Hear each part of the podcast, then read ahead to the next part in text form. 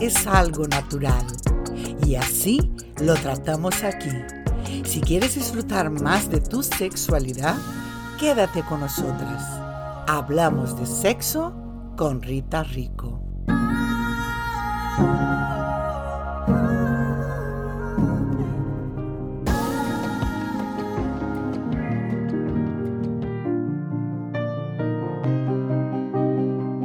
¿Quién es Rita Rico? Las que disfrutamos, las que dudamos, las que nos enamoramos, las que nos decepcionamos, las libres, las reprimidas, las atrevidas, las tímidas, las que amamos, soñamos, lloramos, gritamos, las que nos callamos, las que optamos por el mismo género, el opuesto o por los dos. Todas, todas estarán aquí hablando abiertamente sobre la sexualidad, este increíble y a veces reprimido regalo de la naturaleza. La falta de variedad practicando el sexo lleva a la pareja al aburrimiento. Y cuando el aburrimiento y la monotonía se instaura, puede ser muy peligroso para la relación. Las consultas de los sexólogos están llenas de casos de falta de deseo y muchas veces esta falta de líbido está relacionada con la falta de innovación en la cama. Hola, ¿qué tal estás? ¿Cómo va tu relación sexual? Espero que bien, que muy bien. Pero no me digas que no tienes pareja, que ya hemos visto en episodios anteriores que la masturbación es sanísima y necesaria para una óptima salud con o sin pareja. Y recuerda que masturbarse es hacer el amor a la persona más importante de tu vida. Antes de seguir con el tema de hoy, quiero comentarte que si vas a regalos en mi página web, puedes descargar gratuitamente tres ebooks sobre la autoestima, sobre pareja, sobre amor y sobre sexualidad.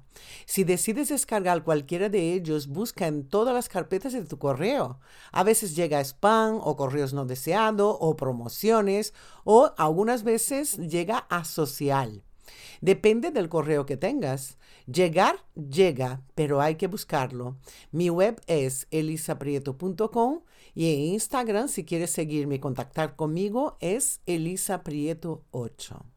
Lugares para disfrutar del sexo que no sea en la cama de casa o la de un hotel, hay muchísimos. Solo hay que poner en marcha la creatividad, el morbo y dejarse llevar por la excitación del momento. Cuando digo fuera de la cama, doy por hecho que ya habéis explorado toda la casa, como el baño, el sofá, la mesa del comedor, el pasillo, la cocina, la alfombra, el garaje, la lavadora. Todos estos sitios están muy bien, pero no deja de ser un lugar conocido y lejos del peligro de que alguien os vea, os pille. Hay sitios que no nos pilla nadie, pero te da un inmenso placer porque conecta con esta parte animal que todos tenemos. Vamos a ver en qué lugares han practicado sexo estas queridas colaboradoras. Pues no he sido yo muy de lugares peculiares para tener relaciones, en plan un cementerio o un supermercado.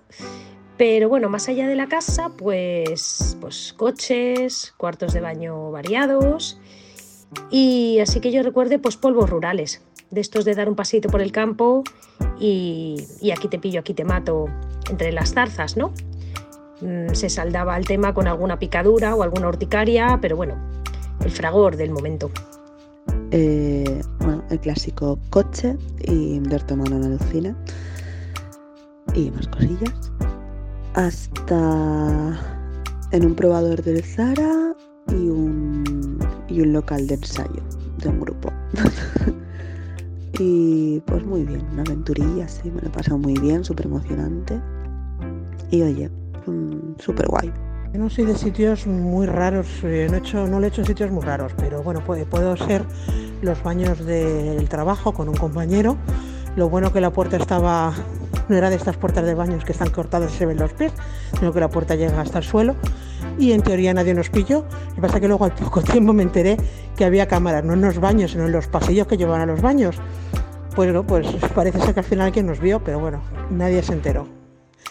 Y otra situación así, rara fue en unas fiestas de San Mateo de Logroño con un chico, un katana que acaba de conocer, y éramos dos parejas y fuimos a un portal, pero no a portal en la entradita, sino eh, uno al primer piso y otro al segundo piso. Era tarde o temprano según se mire, 6-7 de la mañana, y ahí nos pusimos pim pam pim pam. Y menos mal que no nadie le dio por ir a por el pan, sacar al perro, nadie nos pilló. Eh, pues bueno, esas situaciones siempre dan morbo, porque lo vamos a negar. Me acuerdo que en unas fiestas de mi ciudad todo estaba abarrotado y en esos momentos yo estaba con un chico. Eh, estábamos muertos de hambre y decidimos ir a un kebab. Había muchísima cola y tal. Bueno, entonces aproveché para ir al baño. Para mi sorpresa, el chico me siguió y bueno, el resto, el resto es historia. Eh, sinceramente fue bastante excitante en esos momentos de, adolescencia. Pero ahora que lo pienso, me muero del asco.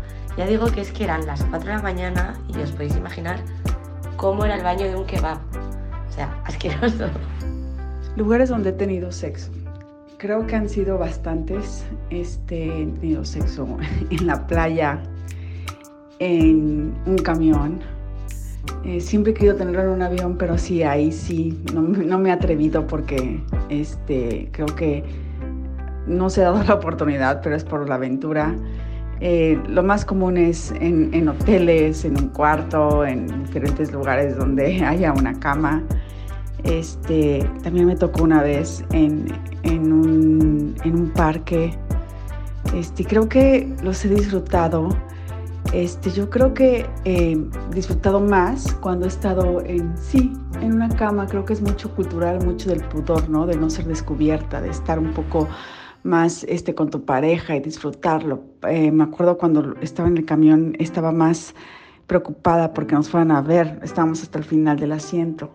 Sin embargo, este, creo que por, por la experiencia pude entender que, que el, acto sexual es algo más íntimo, es algo de una pareja de dos y, no me gustó el estar eh, en un lugar donde pude haber sido descubierta por el público. Creo que ese es el mensaje que me llevo. El lugar más raro donde lo he hecho eh, fue en la sala de reuniones de mi empresa y fue en la mesa además. Eh, fue una noche, porque ya era de noche, me quedé hasta tarde trabajando, estaba sola y entonces, bueno, pues mi chico subió eh, para acompañarme, pues eso, la hora o así que yo me iba a quedar de más. Y cuando terminé, pues eh, nos metimos en la sala de reuniones y, en la mesa fue, vaya. Em, así que esa fue mi, mi vez más, más rara.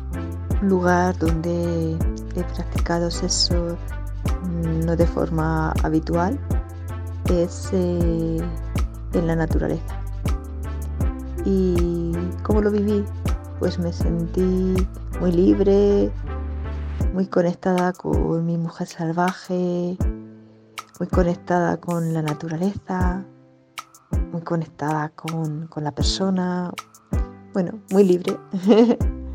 Acerca de lugares raros donde practiqué el sexo, pues el más gustoso quizá fue en un bosque, eh, en plena adolescencia, un poquito más tarde, en la época de otoño, sobre un suelo seco y mullido, al atardecer, muy bello.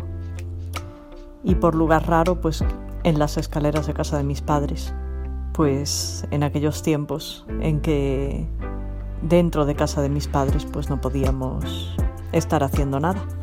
Realmente no he sido de, lugares muy raros, pero sí que recuerdo, podría decir con cariño, la primera vez que fui a Venezuela con mi marido, que desde allí, fui a conocer a mis suegros, digamos, eh, pues en casa de mis suegros detrás de una puerta de una habitación, eh, pues no sé, entre el morbo y el...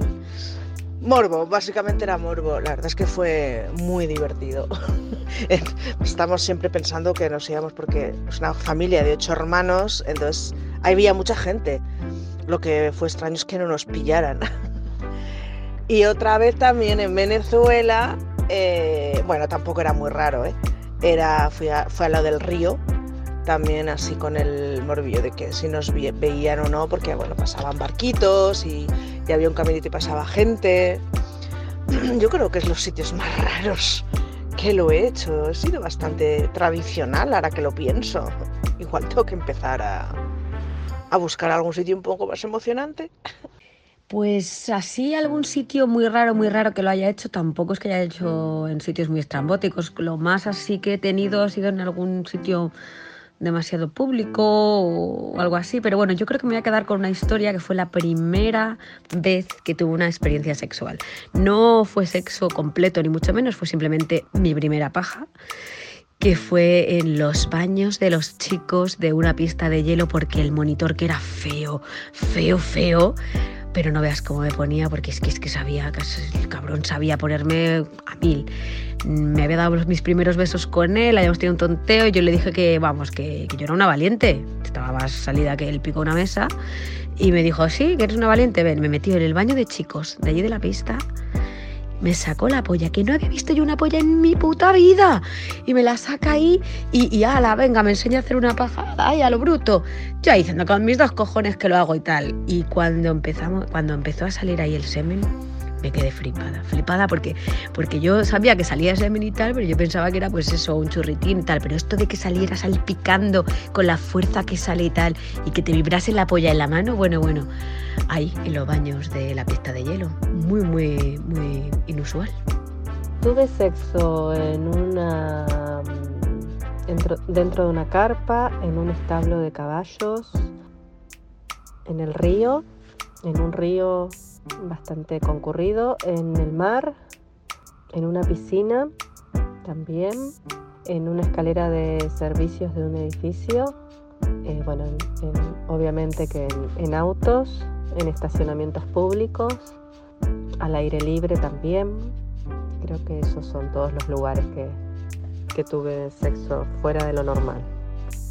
Antes de tener casa propia, los lugares donde practicábamos sexo se centraban en el coche y en los diferentes sitios donde podíamos aparcar y que eran más o menos ocultos y donde podría, podíamos estar más tranquilos. Eh, yo les considero extraños por el, mormo, el morbo que producía eh, la posibilidad de poder ser vistos y aunque al principio daba un poquito de miedo, metidos en la pasión, metidos en faena, pues aumentaba la intensidad erótica del momento esa posibilidad de ser pillados. De hecho, una de mis mejores experiencias fue en un coche, en un parque y fue, fue muy excitante. Bueno, las chicas han probado muchos sitios diferentes, me encanta. El coche, las escaleras de un edificio, baño de bares son lugares clásicos. Lo eligen muchas parejas. Si no te has atrevido aún, yo empezaría por los más comunes, después pasaría a otros más excitantes. No se trata de ser famosos en el barrio como la pareja que practica sexo a la vista de todos. Se trata de poner una pizca de morbo de vez en cuando, salir de la rutina y aventurarse en este excitante juego. Vamos con otros sitios que pueden resultar muy divertido y estimulante. Toma nota en un fotomatón y de paso podéis hacer fotos. En el columpio de un parque, si os gusta la idea del columpio, luego podéis comprar el columpio como juguete sexual y instalarlo en casa. En un ascensor. En un ascensor es un aquí te pillo, aquí te mato contra el espejo del ascensor. Mucho morbo da, sobre todo si hay pocas plantas. Desaparecer en una fiesta donde hay mucha gente también excita mucho. Puede ser en un baño de la casa o en alguna habitación o en el jardín si es un chalet. Es un morbo tremendo saber que está todo el mundo ahí bailando, tomando copas y tal, y tú dale que te pego en algún rincón de la fiesta. Es genial. Otros lugares son un trastero, un tren, en la iglesia, en un cementerio, en la azotea de un edificio, en una biblioteca pública donde el mayor desafío es no emitir ningún sonido. No hay que olvidar que hay sitios que tienen cámaras por todos los rincones. Por último, dejo el lugar que para mí tiene más morbo, y es la fantasía de mucha gente, el baño de un avión. Yo te confieso que una vez lo intenté, pero la zafata nos pilló justo cuando íbamos a entrar los dos al mismo baño y ella nos indicó que el otro también estaba libre y nos separó. Fue en un vuelo diurno, a lo mejor si es un vuelo nocturno donde la gente está dormida, quizás la zafata hace que no nos ve. Así que esta fantasía se quedó en mi imaginación y posteriormente la plasmé en mi novela donde mi protagonista Rita Rico tuvo una experiencia muy excitante y divertida en un vuelo a Buenos Aires. Te voy a leer este tramo de la novela. En un vuelo nocturno hacia Buenos Aires conocí a un ejecutivo francés que iba en primera como yo. Después de cenar, compartimos una botella de champán a la que nos había invitado una zafata de la compañía. El espumoso bajó refrescándome la garganta y las burbujas me provocaron cosquillas en la boca y en la lengua. El gabacho hablaba perfectamente inglés y también dominaba el idioma universal de miradas y gestos. Tendría unos 40 años y era un morenazo del sur de Francia, concretamente de Cannes. Cuando las luces se apagaron, para los que quisieran pudieran dormir, mi Adonis del Mediterráneo se levantó y se perdió la clase turista. Al rato volvió y me comunicó que todo el pasaje estaba dormido y que si me apetecía ir a la cocina, un bar improvisado para los noctámbulos, a tomar un whisky. La zafata de la clase turista nos sugirió tomar la copa en primera, donde estaríamos más cómodos. Nos negamos y nos quedamos de pie allí, esperando el momento oportuno para entrar en el minúsculo baño. No mucho tiempo después, la única zafata de guardia se marchó, dándonos la oportunidad de meternos en el cubículo. Estoy segura de que sospechaba cuáles eran nuestras intenciones. No dudamos ni un instante y entramos. Empezamos a meternos manos y sin esperar más nos bajamos los respectivos pantalones y las prendas de interior a la vez. Mi improvisado amante me subió al lavabo, vistió su pene con un condón y sin preámbulos de ningún tipo me penetró. Tenía el culo metido en el lavabo y el grifo se me clavaba en la espalda. Era muy divertido, aunque bastante incómodo. Me puse de pie para que me penetrase por detrás, pero era mucho más alto que yo, con lo cual la entrada de su miembro era casi imposible. Resolví subirme a la taza del váter y flexioné las rodillas para que la vagina estuviese a la misma altura que su entrepierna. Así fue perfecto. Me apoyé con las manos en la pared del baño y mi amante me penetró con fuertes y rápidas investidas. Sus manos se agarraron a mis caderas para asegurar que la penetración fuera total. Soltó una mano para explorar mi ano con el dedo índice. Tuve que morderme los labios para no chillar al sentir aquella incursión anal mi vagina llena con su pene que se movía de forma severa y el dedo que seguía en mi ano acompañaba el ritmo de sus movimientos. Me soltó la cadera y tiró de mi melena, obligándome a acercarme a su boca. Me susurró palabras guarras al oído y me mordió el cogote como un gato cuando está montando a su hembra. Un grito mudo salió de mi boca y me corrí mientras el francés me mordía el cuello. Al ver cómo se convulsionaba mi cuerpo, mi Adonis me golpeó el culo, paró en seco y terminó dentro de mí con tres espasmos, tres grandes contracciones. Nos subimos los pantalones, me arreglé un poco el pelo y salimos. El camino de vuelta a primera clase estaba despejado y volvimos tranquilamente a nuestros respectivos asientos. Sin pronunciar palabra, nos deseamos buenas noches y nos dormimos. Este fue un polvo rápido de altos vuelos. Hasta la semana que viene.